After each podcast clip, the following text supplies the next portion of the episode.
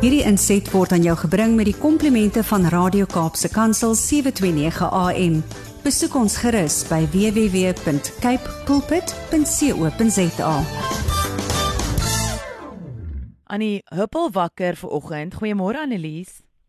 Môre môre uit 'n koel en nat Pretoria, soos ek vir jou nou net gesê het, ons kort net die berg gaan dink ons is in die Kaap. Maar ja, ek hoor dit reën so lekker daar in julle in in julle geweste. Ehm um, maar ja, ek soos jy sien ons julle kort net die berg. Ek het lekker nou vir jou gelag toe jy dit gesê het. Annelies, ons het verlede week begin praat oor die geweld wat sogenaamde besigheidsforums op maffia groepe afdwing um, om 'n persentasie van die waarde van 'n konstruksiekontrak te kry en nog erger, onskuldige mense het al in die proses hulle lewens verloor soos ons verlede week gepraat het.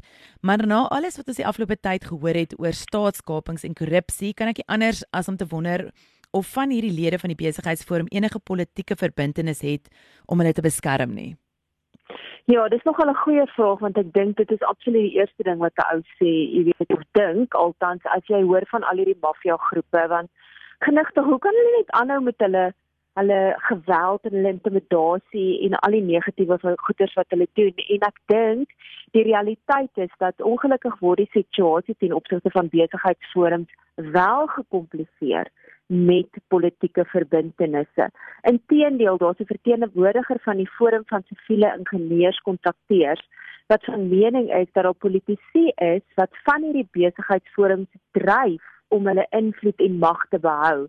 En hierdie ou gaan te ver om te beweer dat hierdie forums amper op 'n paramilitêre vleuel vir hierdie politieke amptenare dien. En dit is nogal 'n verskriklike bewering om te maak, maar ek is seker hy sou dit nie gesê het as hy nie, jy weet, aan sy kant sekere bewyse gehad het daarvan nie. Maar baie van hierdie besigheidsforums verwag van die plaaslike raadslid om hulle toegang tot munisipale kontrakte te gee terwyl ander by die plaaslike tak van die regerende party sal aansluit en dan sal poog om die plaaslike raadslid of om te koop of af te dreig. En baie keer gebeur dit van dat van hierdie plaaslike raadslede wel betrokke is dat by van hierdie kriminele netwerke of hulle werk saam met hulle omdat hulle natuurlik of self korrup is en dit het ons gesien met staatskaping en al die ouens wat so stuk stuk nou, jy weet, gearresteer word, al is dit nou nog op 'n klein skaal en nog nou nie al die groot visse wat ons graag gesien wil hê nie. Mm. Of die ander kant is met intimidasie. Vrees hulle so vir hulle lewens dat eenvoudig, jy weet, dat hulle nou maar gehoor gee aan hierdie goed. En as hulle dan vrees vir hulle lewens, dan weet hulle dat as hulle nie gaan saamwerk nie, gaan hulle verder geïntimideer word en of aan die polisie ernstig beseer word of selfs gedood word soos wat ons verlede week, jy weet, onder andere gehoor het van van van die ouens wat nou met hulle lewens daarvan moes afkom. En in 2018 het een van die voorsieningsadministrasie personeellede by die eThekwini munisipaliteit te beweer dat die personeel in daardie afdeling geïntimideer en gedreig is en dat daar selfs al geweld teen hulle gepleeg is. En ek wil graag aanhaal wat my kollega sy artikel geskryf het van die navorsing wat hy gedoen het, het hy op hierdie ouse kwotasie afgekom of dit wat hy gesê het en dis nou wel in Engels maar ek dink dit sê nogal presies wat dit moet sê. The group operates with impunity and targets supply chain management sections of the municipality. They tell you the mayor is our person and a champion of radical economic transformation. The mayor should not have allowed, and this is what our father said, the mayor should not have allowed the participation of these people in the radical economical transformation process. Those people do not speak business language, but war language. They are using the radical economic transformation narrative wrongly and no one is stopping them.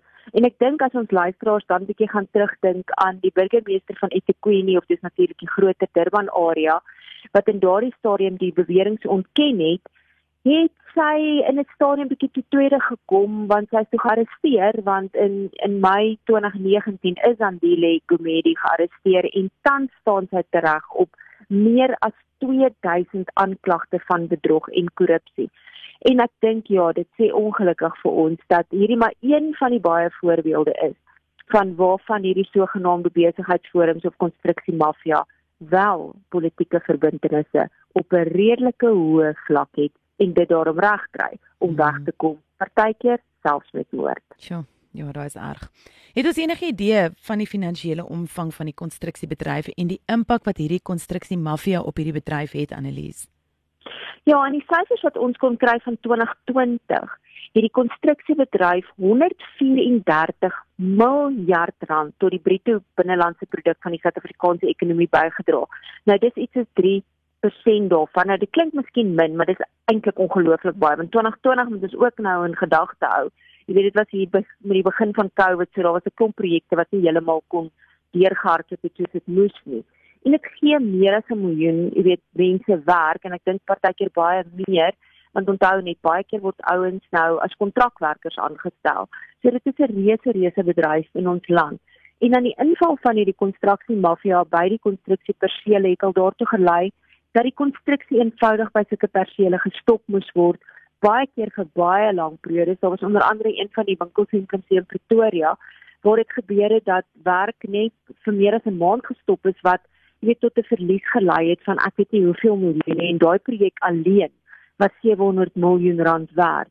En dit alles as gevolg van die intimidasie en die dreigemente van hierdie sogenaamde besigheidsforums van onthou het verlede week vir mekaar gesê hierdie ouens uit partykeer 30% van die totale bedrag van daai konstruksieperseel. Nou as jy vinnig sommetjies maak, 700 miljoen 30%, dit is oor die 200 miljoen wat hierdie ouens eis. Dit is verskriklik baie geld.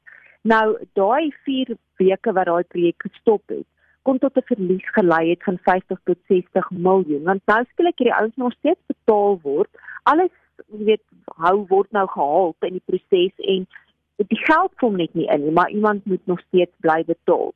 Dan is daar ongelukkig ook, jy weet, ander plekke waar dit beïnvloed word, soos byvoorbeeld in die mynbedryf, ehm um, waar dit waar die waarde meer as 9 miljard is en in 'n stadium het die het hierdie besigheidsforums ook daar die gebied verklaar met 'n maatskappy wat betrokke was by 'n 5 miljard rand se projek om 'n myn te rehabiliteer.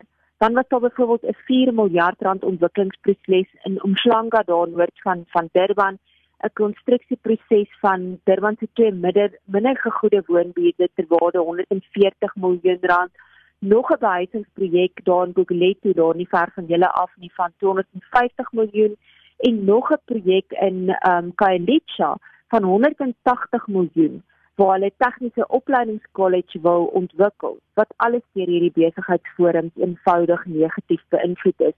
Ek is nie tans seker of hulle kon aangegaan het daarmee nie, maar jy kan net indink van hoeveel miljarde dan net met hierdie 5 of 6 projekte wat ek nou genoem het betrokke is. En in baie van hierdie gevalle word die persele beskadig, gevandaliseer as gevolg van die aksies van hierdie konstruksie mafia wat tot lei tot natuurlik ekstra kostes vir die ontwikkelaars. Um soos byvoorbeeld sekuriteit, dis maar net een want skielik waar jy nou nooit daaraan gedink het om 'n klomp sekuriteitsouens daar te hou nie, moet jy nou sekuriteitspersoneel aanstel. Alles word op hol gejaag as gevolg van hierdie kriminele wat die ouens intimideer. Sjoe. Nou Annelies, na verlede week se gesprek moet ek wonder, is hierdie tipe aksies deur hierdie sogenaamde besigheidsforums net beperk tot die konstruksiebedryf of is daar ander sektore wat dalk ook negatief geraak kan word hierdeur? Ja, natuurlik sou hierdie ouens gedink het, maar waar kan ons nog ons voelers uitsteek om nog geld te probeer maak en dit raak ongelukkig verder as die konstruksiebedryf soos in 2017 in Mei se kant was daar een van die grootste koeldrankverskaffers in die land wat uiteindelik 'n hofinterdik moes kry teen een van hierdie besigheidsforums om op te hou om hulle besigheidsaktiwiteite te versteur en dit was nadat hierdie besigheidsforum weer eens met geweld gedreig het dat hulle 'n landwyd sogenaamd 'n shutdown sou afding en veroorsaak as hulle nie 'n weet betrokke kon raak by daai ehm um, koeldrankvervaardigers se aktiwiteite nie.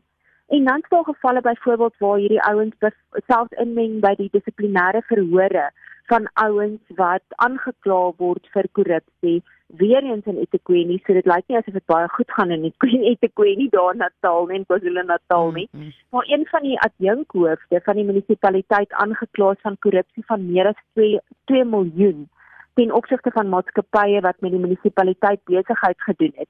En hulle het eenvoudig gesê nee wat? Los haar uit. Ons gaan julle dwing om hierdie dissiplinêre verhoor teen haar te staak want ons sien haar as 'n kampioen van radikale ekonomiese transformasie en hulle het met daarop aangedring dat daar skorsing opgehef moet word want uiteindelik was sy vir hulle soos 'n sleutel tussen die munisipaliteit en die die geld wat wat hulle kon gemaak het in die proses. En hulle antwoord oor die proses aan die adjunk stadsbestuurder wat hulle gesê het maar ons gaan nie ophou met hierdie proses wat eenvoudig net die volgende. We don't have time to play. We not scared to get arrested. We did not hand over all the guns. We still have some guns. Don't mess around with us. En dit kom weer terug na daai geweld waaroor ons verlede week gepraat het. En twee van die besigheidsforums in KwaZulu-Natal het ook in 'n stadium uh, selfs 'n vergadering met die provinsiale tesourier en die provinsiale departement van gesondheid onderbreek waar hulle toe aangedring het op tenders en waar hulle gesê het dat die gesko geskoorde voorsieningsadministrasiebeamptes wat natuurlik aangekla is vir korrupsie en bedrog en allerlei alsulke goeders dat daai ouens in hulle poste herstel moet word sodat hulle kan sorg dat die kontrakte na die besigheidsforums gekanaliseer te kan word. En dan as ons weer gou terugdink aan die Julie 2010 onluste in KwaZulu-Natal, was daar selfs beweringe dat van die plaaslike besigheidsforums in Umlazi en KwaMashu geld vanaf die plaaslike besighede geëis het sodat daai ouens weer met hulle besighede kon aangaan ten spyte van daai verliese wat daai ouens gelaai, jy weet gelei, ons weet hoeveel plekke is afgebrand, geplunder, al daai skade. En toe hierdie voormalige provinsiale uh, voorsitter van KwaZulu-Natal gesê, maar hy is nou absoluut keelvol vir die situasie en dit het gesê the issue of business forums that embrace illegal operations or activities will be dealt with we are not going to leave that situation or that issue. We cannot allow South Africa to become a banana republic where people will do as they wish, disrupt businesses, extort money. Therefore, we will be firm on that, uh, on that, following each and every case. And we have ensured that all those cases are recorded and followed accordingly. Ongelukkig weet ek nie of daar ooit iets geword het van hierdie dreigement wat hierdie voormalige provinsiale uh, voorsitter gesê het om te sê ons gaan nie toelaat dat ons land uiteindelik 'n banana republic word. Ja. Annelies, ek dink my laaste en dan seker die belangrikste vraag is, word daar enigiets gedoen om hierdie konstruksie mafia se aksie teen te staan? Ja, ongelukkig het daar nog nie baie positiewe uitkomste gewees nie opsigte van wat met hierdie besigheidsforums lede gedoen is nie. En daar was byvoorbeeld in die Oos-Kaap een van die brugbouprojekte, redelike groot ene daar waar gewapende groepe daarop aangedring het om deel van die projek te wees en toe hulle bendebedrywighede aan die plaaslike polisie gerapporteer is en daar selfs hofinterdikte verkry is, um jy weet die polisie opdrag, jy weet geopgetree, maar hierdie ouens is eenvoudig kort daarna vry geraak. So die howe altyd besef nie hoe groot impak het hierdie ouens nie. Jy weet of daar's 'n probleem met die ondersoek, daar daar nie genoeg getuienis is nie. Ek weet nie wat gebeur altyd daar nie. Maar dan is daar ook ander gevalle waar interdikte wel uitgereik is, maar dit het eenvoudig geen negatiewe impak op hierdie besigheidsforum se aktiwiteite gehad nie. Want hulle steur hulle nie daarin nie. Hulle steur hulle eenvoudig nie aan wet en orde nie of aan die prosesse om te sê maar dit wat julle doen is verkeerd en dis teen die wet nie. En in 2020 het die regering alreeds begin beloof dat hierdie optrede teen hierdie besigheidsforums geprioritiseer gaan word omdat hulle niks anders as kriminele groepe is wat gewelddadige afpersing gebruik om geld te kry nie. Selfs die openbare sektor kommissie het die regering reeds in 2021 gesmeek om ernstig teenoor hierdie ouens op te tree omdat dit blyk of daar eenvoudig net meer sulke groepe reg oor die land gevorm word. Die probleem is dat hulle aksies tot meer geweld kan lei en uiteindelik hierdie die openbare sektor kommissie gewaarsku kan dit selfs aangaan dat dit so erg raak soos wat ons in 2021 in KwaZulu-Natal gesien het met daai groot ehm um, jy weet blinderdogter wat daar was. En dan staan daar wel gevalle waar daar van hierdie ouens aan die besigheidsforums gearresteer is, maar die probleem is hulle het reeds soveel skade aangerig deur intimidasie, geweld en dat die proses vertraag is of die projekte vertraag is, partykeer is dit opgeskort dat 'n ou wil amper sê too little, too late in die voldriehoek, jy weet, is een van die ehm um, leiers van die konstruksie mafia by uh, by konstruksiepersoneel uiteindelik ehm um, jy weet gearresteer, maar die polisie het nie onmiddellik gereageer nie tot een van die ouens wat op haar perseel gewerk het, sy kontakte gebruik het om een van die senior um jy weet uh um aanklaers kontak wat weer 'n meer senior polisiebeampte gekontak het en uiteindelik het dit gelei tot jy weet reaksie. En in hierdie geval is daar daai ou uiteindelik tot 9 jaar tronkstraf gevonnis. Maar dit is so sleg, jy weet in sulke gevalle dat die ouens op plaaslike vlak nie optree wanneer daai misdaad gerapporteer word nie en dat jy altyd maar jou kontakte moet gebruik om hmm. uiteindelik by die senior ouens uit te kom sodat daar arrestasie gemaak kan word. En ons weet nou al, jy weet, as jy nie met die klein outjies begin nie, gaan dit net aanhou en aanhou en aanhou. So ja, die uitdaging vir die polisie is al hoe groter in terme van georganiseerde misdaad om dit te bekamp en dit is partykeer baie maklik vir ons van die kantlyn af om net te kritiseer maar dit is regtig moeilik. Jy weet ek het al baie keer saam met die ouens van die Volke en Swan gewerk en van die NPA en dit is ongelooflik gekompliseer en daar's goeie ouens wat hulle werk wil doen en daar's natuurlik ouens op grondvlak wat nie altyd hulle werk moet doen nie.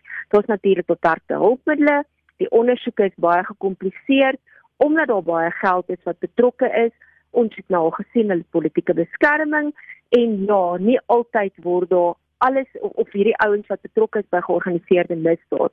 Jy weet, sou alles in hulle vermoë doen om die hofproses uit te rek en uiteindelik moet iemand daai geld betaal vir ehm um, jy weet vir die hofproses, vir die ondersoeke ensovoorts en wanneer daar georganiseerde misdaad is en daar's amper 'n 'n pool van geld wat nooit ophou nie dan weet ek nie hoe gaan die ouens altyd hier by hmm. uitkom. So ek het nie altyd antwoorde vir hierdie goed nie behalwe om te sê ons moet maar net moed hou. Uiteindelik sal van hierdie goed voor die hof kom en uiteindelik sal hierdie ouens hopelik aan die pen ry of eh, weet of en, en sal reg en geregtigheid geskied.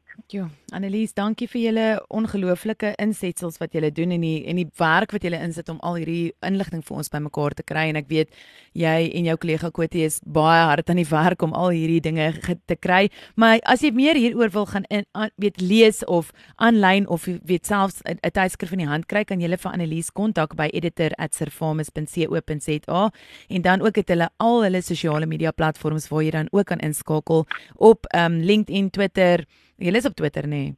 LinkedIn. Ons is op Twitter, mm, LinkedIn, Twitter, Facebook Twitter, en Instagram. Dis hy, fantasties. En ehm um, ja, Annelies vreeslik baie dankie. Ek sien uit na ons gesprekke vir die maand vorentoe. Ja, ons gaan dis vir volgende week bietjie praat oor afpersing en verskillende forme van afpersing, soos wat ons nou mm. kan aflei na zamazamas en konstruksie mafia, is afpersing 'n groot deel van die probleem met georganiseerde misdaad. Ja nee, verseker. Ek sien uit daarna, dit is 'n baie interessante tema. Ons praat volgende week sterk met die reën. Dankie, ons geniet dit. Mooi bly. Dankie, mooi bly. Totsiens. This insert was brought to you by Radio K Pulpit 7 to 9 a.m. Please visit kpulpit.co.za.